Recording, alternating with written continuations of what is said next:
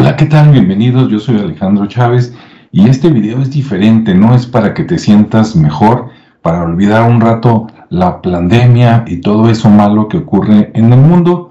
Resulta que ayer, domingo, ¿verdad? Pues estaba uno viendo a ver qué. A veces me da miedo buscar cosas en Netflix porque de repente te encuentras cosas muy feas muchas películas de miedo, cosas que no valen la pena.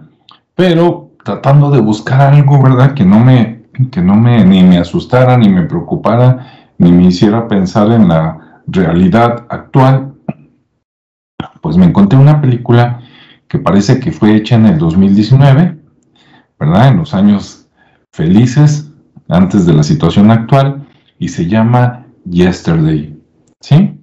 Te la voy a platicar, obviamente no toda para que veas, la busques en el desenlace, pero sí la trama principal, porque si no, no la vas a buscar.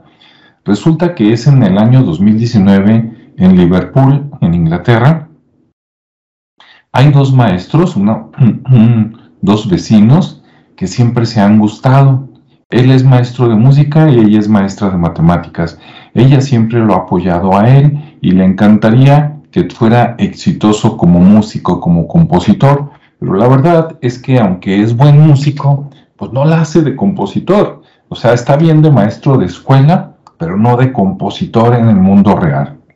Bueno, en una noche, este, que él va en su bicicleta, resulta que hay un apagón a nivel planeta y entonces este, a él lo atropella un camión que no lo ve, nada más le rompe un diente, y, pero él se da cuenta después de salir del hospital que con esa anomalía que sucedió en todo el planeta, se mezclaron universos paralelos y entonces, claro, él se entera después, ¿no? No es tan inteligente, pero se empieza a dar cuenta que él recuerda todo el pasado, este, tal cual como siempre ha sido, pero la gente no.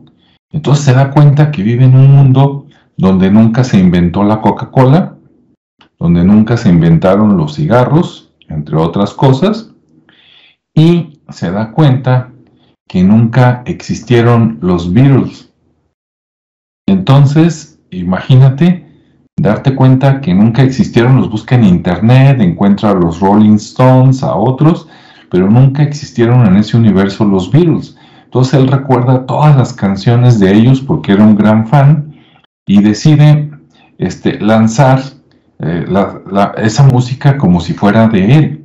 Empieza tocando pues en, cafecitos, en bares, le empieza a ir bien, empieza a cantar canciones como Yesterday, Hey Jude, este, las que quieras, ¿no? La mayoría de Paul McCartney.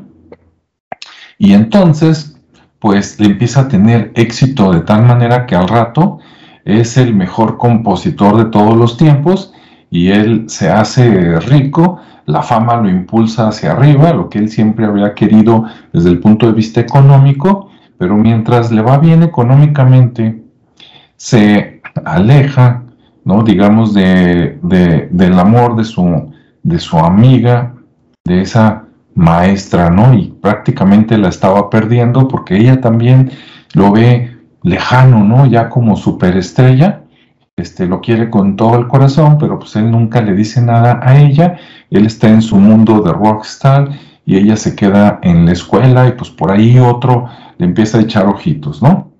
Bueno, a final de cuentas, él se da cuenta, creo que se llama Jack eh, Malik en, la película, el autor, y este Jack se da cuenta de que hay ciertas personas que están en la misma situación de él que recuerdan un pasado diferente con los Beatles, con otras cosas, pero que están en un mundo que es diferente.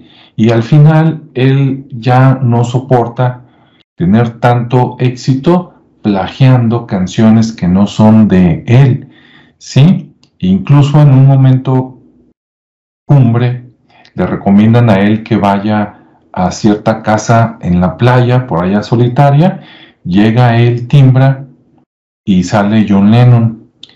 Eh, obviamente John Lennon pues nunca fue compositor, tuvo otra vida, pero le fue, le fue bien. Y, Jack le pregunta a John Lennon, ¿cuántos años tienes? Y él dice 78, dice, y he tenido una buena vida.